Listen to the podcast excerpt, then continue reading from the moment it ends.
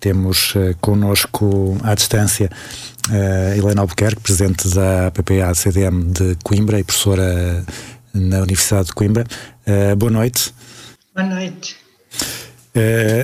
Começo por lhe pedir um comentário à, à, notícia com que, com que abrimos o programa, a questão do, do de recuo no adiamento da, dos exames. Não sei como é que tem recebido estas mudanças todas na, nas últimas uh, semanas, como é que tem adaptado e agora como é que vai readaptar aquilo que tinha previsto para as suas avaliações.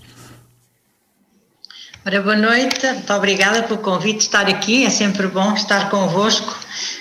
Um, Uh, sim, uh, eu recebi realmente agora a notícia, portanto, até agora nós fomos subitamente uh, interrompidos, digamos, durante no, no, meio do nosso semestre. Isto é, a 21 soubemos que a partir de 22 não iríamos mais realizar as nossas avaliações, portanto, eu ainda tive uma frequência nessa semana e tinha um exame exatamente amanhã. Um, com a perspectiva de recomeçarmos as aulas antes dos exames terem, um, terem sido feitos, portanto, do, do, semestre ter sido concluído. Eu concordo perfeitamente com o testemunho do estudante que nós ouvimos, que realmente não tinha sentido nenhum. E, portanto, ainda bem que a reitoria repensou a decisão e que, eh, de facto, nos vai permitir fazer a avaliação online nesta, nesta quinzena que, que agora marcaram, não é? De 1 a 12 de fevereiro.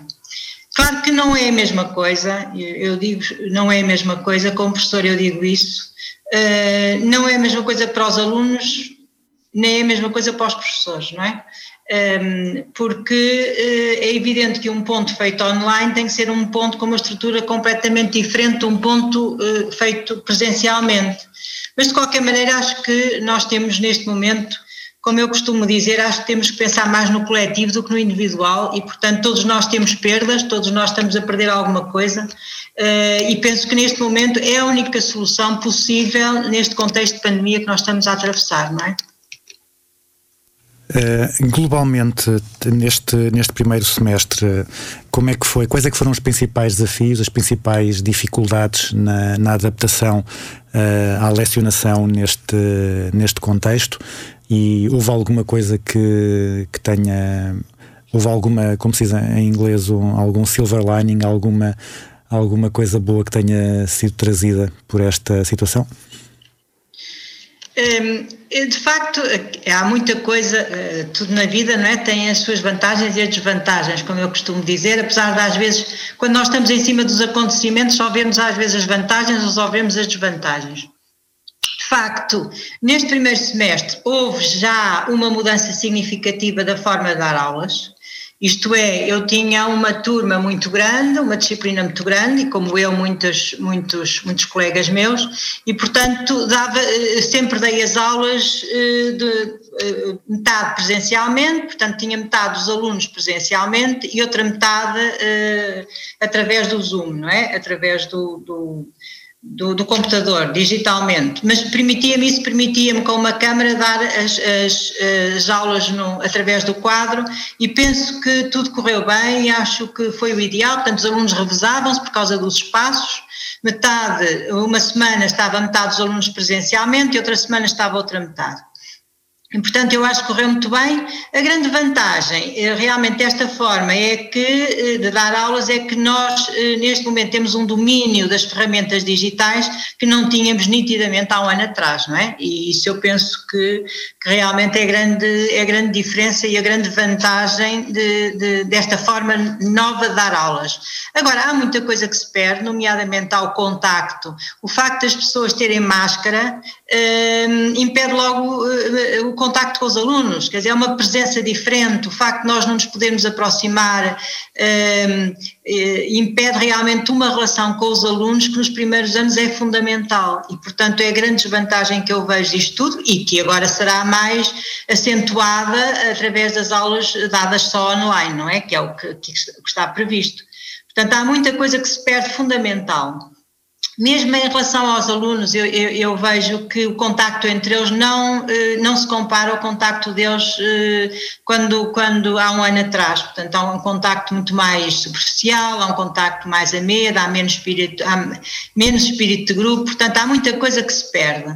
Mas, mas, enfim, é o que eu digo, temos que pensar em todos e não em cada um de nós, todos temos perdas e, portanto, eu acho que todos temos que colaborar para que realmente eh, as coisas mudem, não é? E nós possamos eh, abraçar-nos novamente aqui a meio ano, pelo menos, não é? Agora, estava, uh, há pouco a, a, a, referir que, o, que dava as aulas através do Zoom. Uh, eu sei que a, a, Universidade de Coimbra desenvolveu uma plataforma própria uh, para, para, para, para o ensino à distância. Uh, quando referiu o Zoom, eh, que significa que a, plataforma não, não foi tão utilizada? O, o, que é que não correu bem com a plataforma? Ora bem, essa plataforma de ensino à distância, que é o C Student, não é? E o C Teacher, um, ainda não está, apesar de ter sido uh, formada e criada num tempo recorde, penso eu, ainda tem algumas coisas que falta aperfeiçoar. E, e, no início do semestre, quando eu, eu, comecei exatamente a dar através dessa plataforma, mas nós que somos de matemática e que precisamos do quadro, temos, temos que ter um domínio muito grande da câmara e temos de ter um contacto muito grande entre a câmara e o microfone, ou seja, há certos pormenores que numa aula de matemática uh, o UC Student não estava preparada, havia pormenores que não estavam uh, completamente bem e portanto acabei por usar o Colibri, não é? Através da Universidade de Coimbra e aí realmente as coisas já estão demasiado uh, perfeitas e que me permite realmente este, este, este conjunto de métodos muito grandes que nós usamos em matemática, que é o quadro depois é a projeção também, são eh, enfim, eh, e, e, por isso é que eu não, agora, eh, neste momento não sei, talvez esteja realmente já, mas no início de facto também, porque foi construído em muito pouco tempo, tinha alguns pormenores que urgia de facto corrigir e portanto por isso é que acabei por usar o Colibri, não é? A plataforma, através da Universidade de Coimbra. Uh, também, o, no, in, inicialmente, os exames estavam a ser feitos uh, presencialmente e houve, houve alguma polémica com algumas imagens que surgiram, na, nomeadamente nas redes sociais, partilhadas pelos estudantes, que mostravam alguns ajuntamentos, uh, nomeadamente antes de, de, entrarem para as salas para realizarem os exames. na, faculdade, na, na Faculdade de Matemática, como é que foi, como é que isso foi gerido e sente que, bem, que não houve problemas que, nível? Hum, eu penso que neste momento, vamos ver, quer dizer, neste momento todos nós temos a noção da gravidade do período que nós atravessamos. E penso que todos nós fazemos os possíveis uh, para.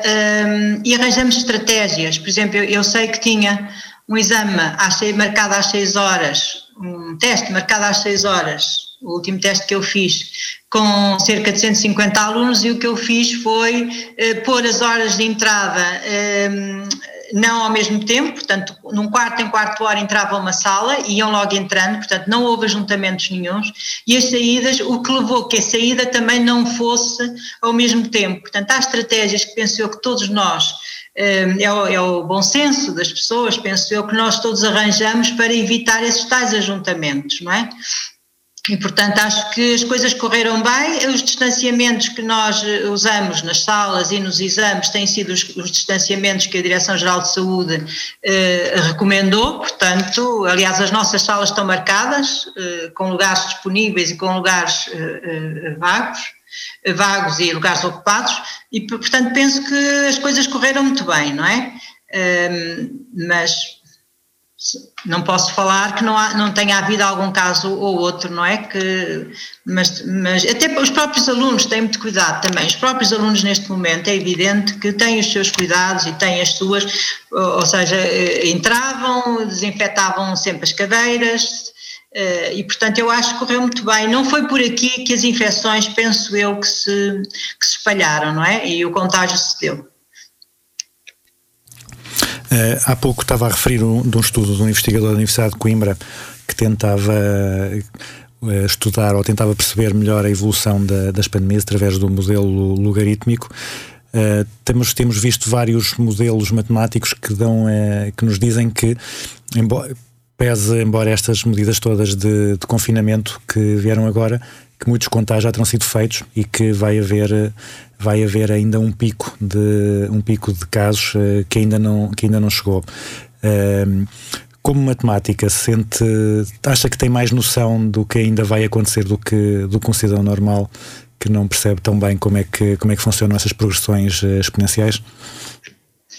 Pois, quer dizer, com matemática, um modelo mais simplificado que a gente pode imaginar, e os meus alunos do primeiro ano uh, têm bem esse modelo, é o modelo exponencial, não é? E, portanto, o modelo exponencial é assustador quando a base é superior a 1, porque rapidamente cresce e atinge, atinge valores uh, extraordinariamente elevados. Aqui há um modelo exponencial em que tem fatores de, de, de, de e tem variáveis que que de, facto se juntam a esse modelo exponencial, não é? E que, que em certas condições o, um, eh, o potenciam e noutras condições o fazem regredir, não é? Mas eu não estou bem a par desse mas de facto a, a, as curvas exponenciais, e os meus alunos do primeiro ano sabem isso, são curvas aterradoras quando a base é superior a 1, não é? De, uma, de, um, de um, crescimento brutal, em poucos dias atingem números uh, muito grandes, mas depois há todas as variáveis, claro, e há pessoas dentro da matemática aplicada, que não é o meu caso, que sabem realmente estudar isso com todas as variáveis, não é? Portanto, com a matemática tenho a percepção de facto que eh, se nós não diminuirmos o grau de contágio e, e o coeficiente de contágio, não é? Eh, o crescimento pode ser assustador em poucos dias. Agora, há realmente outras variáveis que eu com matemática pura não sei, não é? Eh, mas, de qualquer maneira. Continuando com, uh, com os impactos da, da Covid, uh, na PPA-CDM, tem, como é que tem conseguido gerir estas dificuldades e como é que, como é que tem conseguido lidar com, com, tudo, com, todos a, com todas essas variáveis que dificultam a, a gestão de, de, uma organização tão, tão diversa e com tantas atividades num momento destes? Ora bem, hum, eh,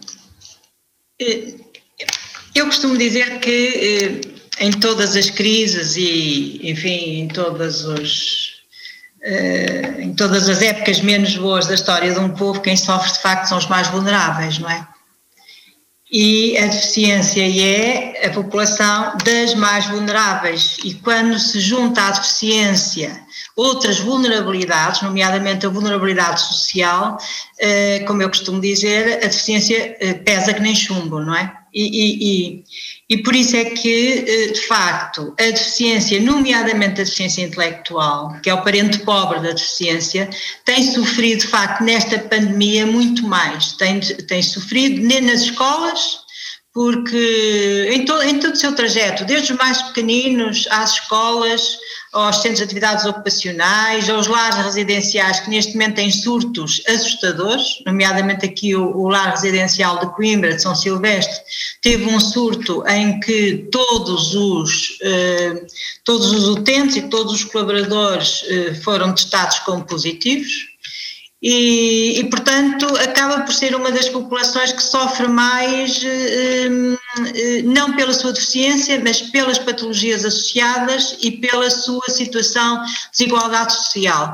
Nós temos uma, uma, um denominador comum na deficiência intelectual que é as grandes carências económicas, ou seja, eh, muitas vezes é uma população que é o que não acontece noutras deficiências.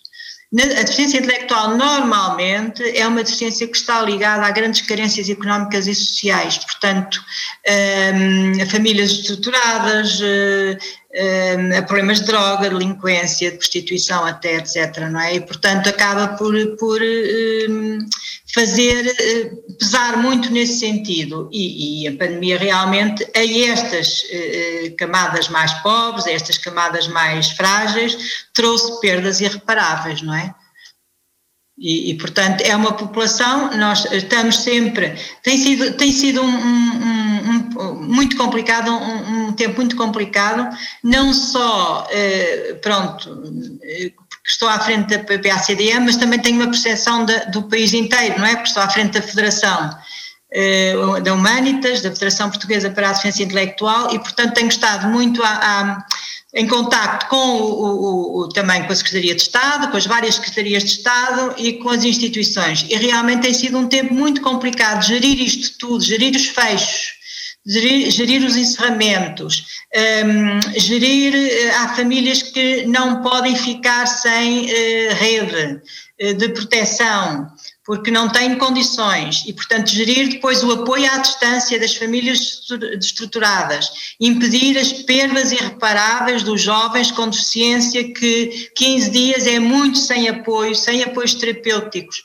Os jovens estão a regredir, os adultos estão a regredir necessariamente hum, e, portanto, tem sido um tempo muito, muito complicado. E depois, realmente, nesta fase, tem sido um denominador comum em todos os lares, essencialmente nos lares residenciais para pessoas com deficiência têm aparecido surtos, não é? Surtos esses que são muito complicados de gerir, como foi este aqui de São Silvestre, visto que eh, neste momento eh, os, os, hospitais estão cheios, eh, portanto estão à beira da ruptura, e eh, aparece lá uma pessoa com deficiência intelectual que não sabe minimamente exprimir-se, um, e com sintomas que não sabe ela própria, não sabe muitas vezes dizer quais são, e portanto é um drama muito grande e acabam por ser deixados para trás. Estava a, fa a falar do, do, de outros fatores de risco de, de, saúde que têm, que têm essa população. Um, eles estão incluídos nos, nos grupos uh, prioritários para a vacinação? Não, ou seja, estão, os lares residenciais conseguimos que estivessem, não é? Lares residenciais para pessoas com deficiência, conseguimos, depois de alguma insistência e de alguma luta, que realmente fossem vacinados a quando dos lares para idosos porque nós temos que ver que esta população é uma população eh, que com um risco de contágio extraordinário, visto que é muito difícil para eles usar uma máscara, não é? Compreender que têm que usar a máscara, compreender que não se devem chegar às pessoas de quem gostam, compreender que não devem abraçar e beijar as pessoas que amam, portanto, acaba por ser uma população em que o risco de contágio é muito elevado. E, e se, por um lado, eu costumo dizer que a deficiência não é doença, Portanto, uma pessoa com deficiência não é naturalmente uma pessoa com doença. Muitas vezes na deficiência aparece também a doença associada. E então, nessa altura, a propensão, de, uh, o risco de contágio, a propensão realmente das coisas correrem mal, exatamente por aquela especificidade que eu disse há bocadinho, uh, é muito grande, não é? E, portanto, os lares residenciais foram, de facto, vacinados na primeira leva. Estamos a tentar que os centros de atividades ocupacionais sejam agora na segunda, mas não está nada fixo, ou seja, não está nada definido. A saúde acha que, eh, porque é saúde, não é? Que, e é, e é o, o, Comitê de Vacinação Nacional que decide isso, acha que eles, e para já está assim, portanto, eles serão vacinados a quando do resto da população. Portanto, se tiverem cardiopatias, serão na segunda fase, se, tiver, se não tiverem nada, se forem saudáveis, serão na fase de qualquer outra pessoa, não é? O que não me parece mal, eu, eu, posso, posso dizer, posso juntar isto, acho que a integração também é um pouco isso, quer dizer, a gente não tem, não pode ter só as coisas boas, Uh, e não ter as coisas más, de estar incluído, não é? A inclusão passa muito por esses riscos também que qualquer pessoa, qualquer pessoa tem, não é? E, portanto, a inclusão e a integração e, a, e, e o facto uh, de nós lutarmos para que eles sejam pessoas em seu pleno direito, não é? Com toda a sua dignidade, também passa por eles correrem os riscos como todos nós, não é? sei também que tinham projetos para um novo lar em Arganil e outro no Rovisco Pais, na, na Tocha. Uh, como é que a pandemia afetou esse, esses planos? Ora bem, eh, a pandemia não afeta os nossos sonhos e não afeta, eh, enfim, os nossos quereres, não é? Muitas vezes afeta a realização deles. Portanto, uh, continuamos, uh, nós tínhamos um, e temos, uh, e estamos a trabalhar para ele, temos um sonho muito grande de transformar o Hotel da Quinta da Fonte Quente visto que na, na Tocha nós temos um, ali o Centro de Medicina Física e Reabilitação Rubisco Pais, num lar residencial para lesionados medulares jovens, é? Portanto, são, são jovens que ficam com uma lesão modular, paraplégicos, tetraplégicos, etc., muito na área da.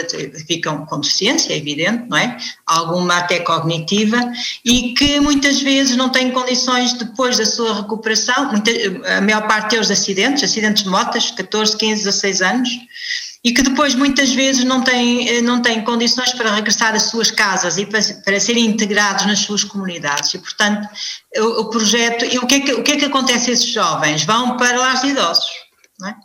Que é uma coisa altamente dramática, isto é, ehm, depois de, do jovem ter, digamos, aquele grande, ehm, pronto, a grande perda eh, de, de ter ficado ou paraplégico ou tetraplégico aos 14, 15 anos, tem que viver para um lar de idosos porque a família não tem condições. E, portanto, não há nenhum em Portugal eh, lar residencial com estas, com estas, eh, com estas, eh, com este objetivo, não é? E, portanto, nós, o nosso sonho, e estamos a trabalhar para ele, ainda hoje estive a ver o projeto de arquitetura que já está feito, é exatamente para avançar com esse projeto e fazermos esse lar, não é? Os sonhos não param, não é? A pandemia pode atrasá-los, a realização, mas tudo o resto tem que continuar, tem que continuar, faz parte da vida das pessoas, faz parte da sua forma de estar e, portanto, e temos outros projetos que neste momento estão a ser lançados e, e que fazem parte, de facto, da, da, da vida e, e, do pulsar da instituição que, que é importante, não é? Agora voltamos, voltamos a, a, falar no passado, mas um passado mais recente. Falemos das eleições de ontem.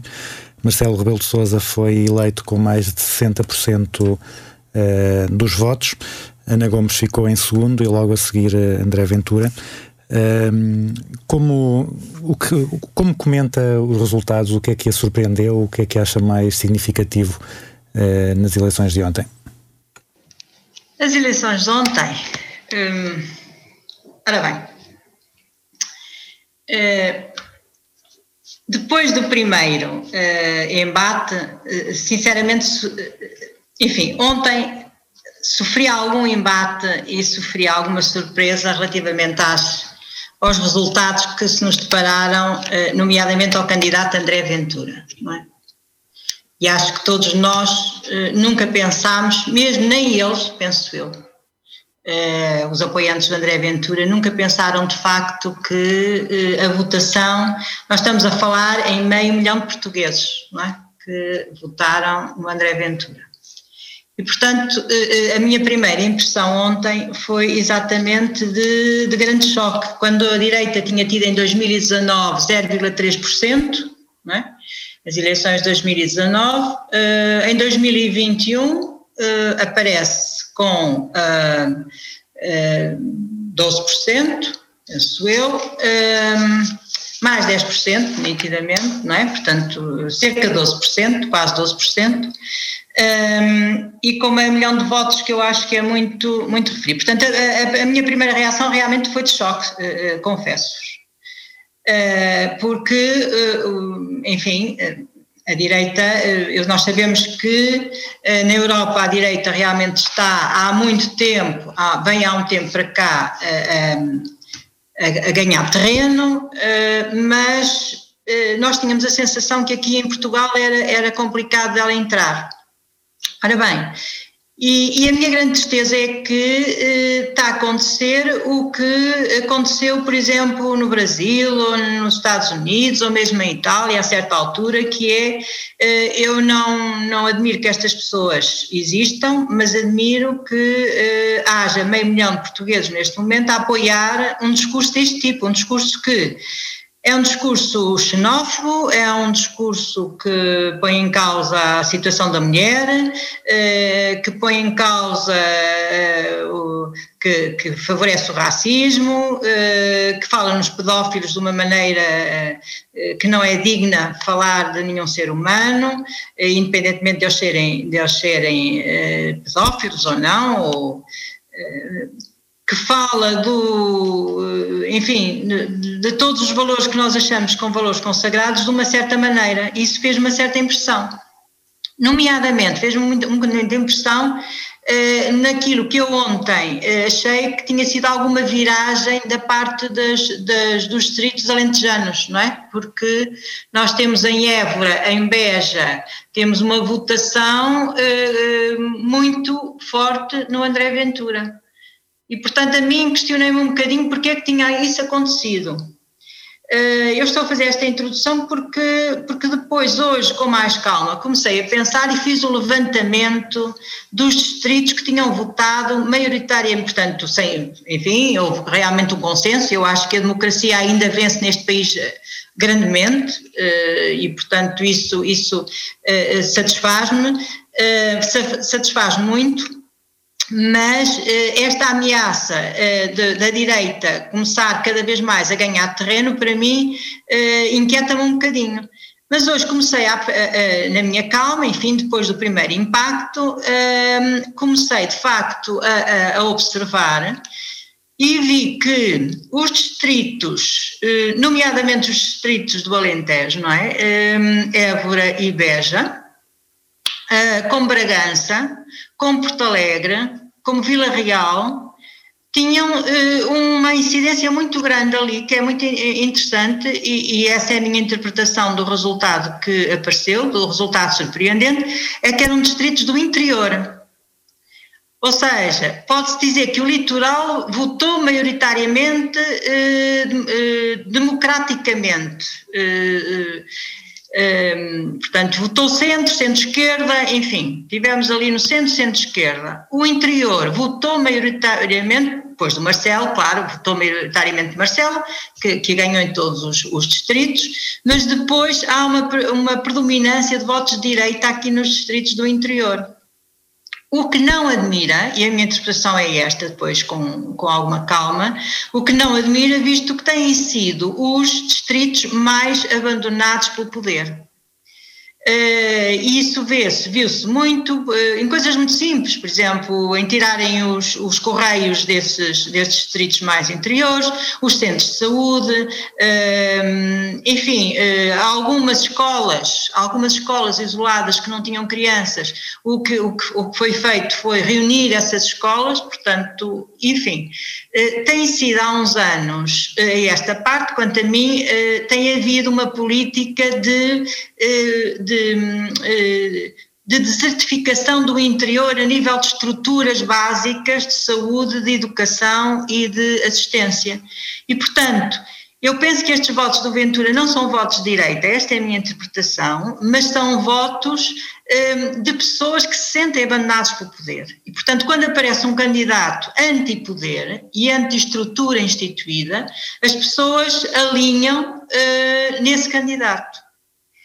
E, e, de facto isto é notório, nomeadamente os principais distritos, tanto alentejanos como transmontanos, eh, votam Ventura eh, como segundo lugar, que eu acho muito interessante.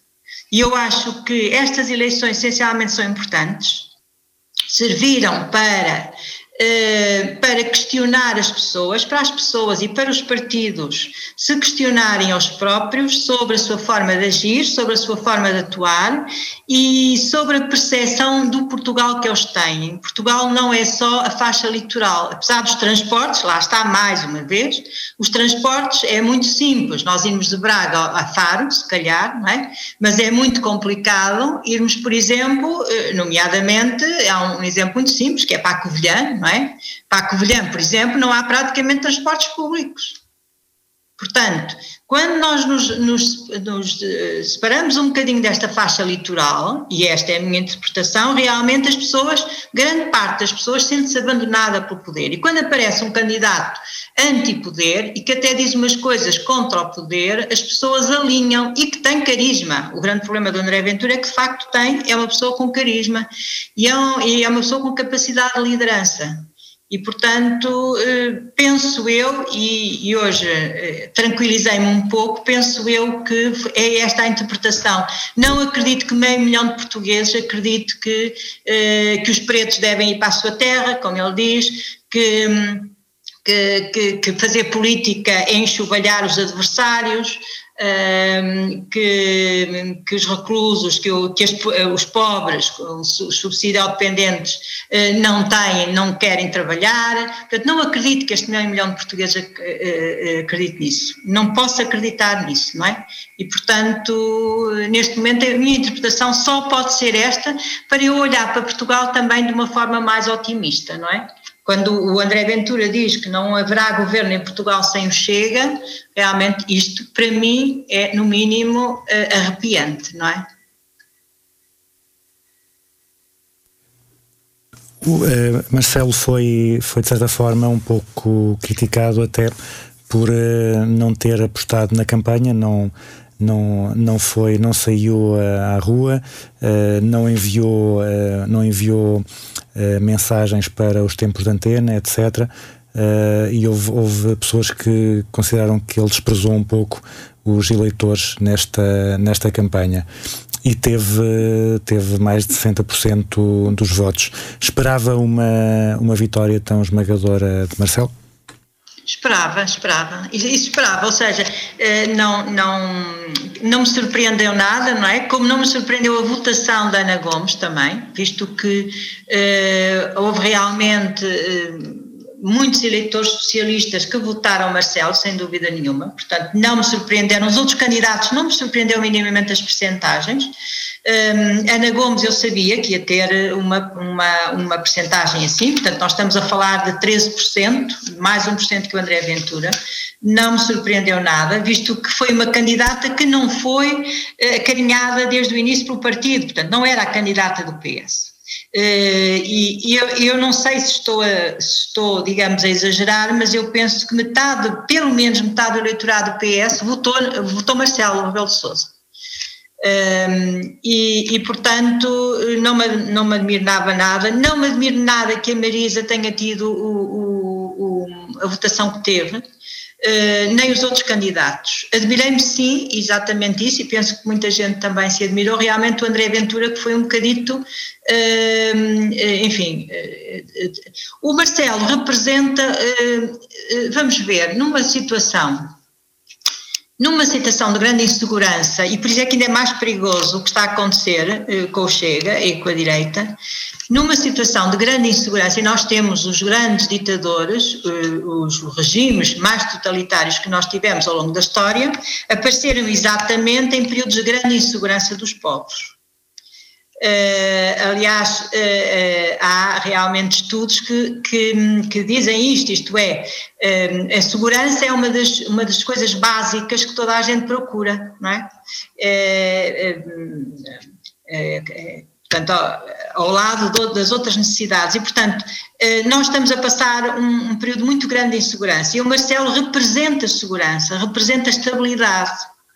E ainda bem que ele existe, porque senão teríamos com certeza tido uma votação muito mais à direita. Ainda bem que o Marcelo existe, porque o Marcelo de facto representa a estabilidade para a maior parte das pessoas.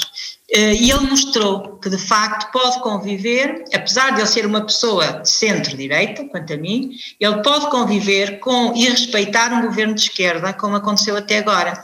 Portanto, neste momento, as pessoas de facto, esperava completamente 70%, não, não esperava que ele fosse até a, a porcentagem de Mário Soares, que foi 70%, que foi histórico, não é? Mas 60%, 65% esperava sim. Acho, é, acho, acho que é completamente eh, previsível, foi completamente previsível esta, este resultado do Marcelo, não é? Eh, também alguns comentadores eh, consideraram que o facto de haver três candidaturas à esquerda que dividiu os votos e que pode ter ajudado a que André Ventura tenha ficado tão próximo de, de Ana Gomes, a candidata mais votada da, da esquerda. Uh, acha que deveria ter havido uma congregação de, de esforços à esquerda para apresentar uma candidatura uh, comum? Eu não sei, é assim, não sei se, um, se, se, tivesse havido só um, um candidato, para já acho que à esquerdas, e é outra coisa também que o André Ventura diz, quer dizer, para, para o André Ventura, um, todas as esquerdas são iguais, é tudo para bater, não é? Pronto, é tudo para bater. Ora bem, um, penso eu que as esquerdas que nós temos são esquerdas muito diferentes, quer dizer, não, não, se, não se compara, por exemplo, o Partido Comunista com o Bloco de Esquerda ou com o PS, não é? Portanto, são esquerdas muito diferentes, isto é, numa, estou convencida que se algum candidato de esquerda fosse à segunda volta, aí as esquerdas unir-se-iam, não tenho dúvida nenhuma. Agora, o projeto político de cada uma, de, de cada um dos candidatos penso que era completamente distinto e, portanto, e mesmo o seu perfil, quer dizer, era um, era um perfil extremamente diferente. Portanto, acho quase impossível. Nós estamos. Eh, isto é muito bom, é, é bom quando as pessoas não se unem, por um lado, porque é, é, é, sinal que elas não, não se estão a unir contra o inimigo comum. Neste momento, a direita ainda não, não representa o inimigo comum da esquerda. E, portanto, e quando isso acontece, as pessoas não têm necessidade de se unir. Aliás, uh, uh, isto acontece muitas vezes uh, na história, não é? Até quando há as revoluções, ou quando houve mesmo o 25 de Abril. Pronto, não, não vamos mais longe. O que, é, o que é que aconteceu depois do 25 de Abril? Houve uma polarização da esquerda completamente, porque não havia um inimigo comum. Enquanto que antes a esquerda estava toda unida porque havia um, amigo, um inimigo comum, depois do 25 de Abril isso não aconteceu, portanto polarizou-se em imensos partidos. Pronto, eu ainda me lembro, que é do meu tempo ainda, e nós tínhamos seguramente 10 partidos de esquerda naquela altura, não é? Neste momento, ainda bem que a direita não se posiciona como inimigo comum. Portanto, nós ainda não sentimos isso. Porque quando nós sentimos, então sim, a esquerda vai se unir, não é? Neste momento ainda não, não é uma ameaça. E quanto a mim, eu penso que uh, não se tornará uma ameaça se os políticos, nomeadamente de esquerda e de centro, olharem para estas eleições e aprenderem com ela alguma coisa. Outro, outro tema da, das eleições, que, já, que já, já também referiu um pouco, foi a questão do machismo, nomeadamente depois com a questão do, do batom. Um, e, e, ontem tivemos duas mulheres na, nos boletim de, de, voto e depois à noite, na, nas análises nos vários canais generalistas, havia 12 comentadores e apenas uma mulher entre esses 12. Uh, como, como comenta a situação? E, uh, Por acaso foi uma coisa que eu reparei, digo, apenas que tem só, não, tem não só me agradou nada. Não me agradou absolutamente nada. E isso acontece, é engraçado nós somos um, um, um povo que ainda uh, o machismo está muito enraizado. Uh, e naturalmente, às vezes, há assim uns desvios uh, que são naturais, é engraçado, que são naturais e que, e que acontecem. Há, há, uh, por exemplo, eu tenho reparado, e que sou sensível a isso, pronto, que há muitos acontecimentos, não é só este, o comentar as eleições, há, por exemplo, lançamentos de livros, comentadores, etc. Se for ver os comentadores que aparecem nos quatro canais da televisão, uh, vai ver qual é o predomínio uh, deles. Quase todos são homens. E, portanto, uh, eu acho que o machismo foi tão. E outras coisas. Eu dizia-me outro, outro dia um amigo, que até é de um, enfim, de um, de um, que é muito longe daqui, que não é português, que as coisas que. Um, que é muçulmano, e que me dizia que as coisas que nós aprendemos na infância perduram durante toda a nossa vida e que nós temos que ter algum cuidado, e eu tenho sentido isso, temos que ter algum cuidado racional para as contrariarmos. Ora bem, numa sociedade profundamente machista, há 40 anos, nós não podemos esquecermos que há 40 anos as mulheres usavam lenço na cabeça. E as viúvas, quando o marido morria, as viúvas eh, vestiam de preto durante todo o resto da sua vida, nem que tivessem 40 ou 30 anos. Portanto, eu acho que o machismo está de tal maneira entranhado que às vezes é complicado desfazer-nos dele, mas estamos cá para isso, não é? É para isso que nós estamos cá também como mulheres e, e para educar filhos diferentes, de facto, e nós temos a grande responsabilidade disso.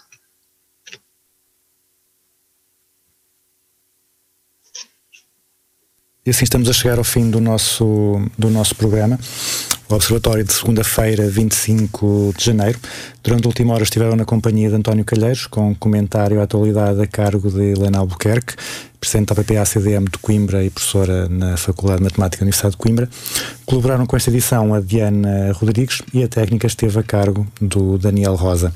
A informação regressa amanhã à RUC às 10 da manhã. Até lá, continuem a nossa companhia e tenham muito cuidado.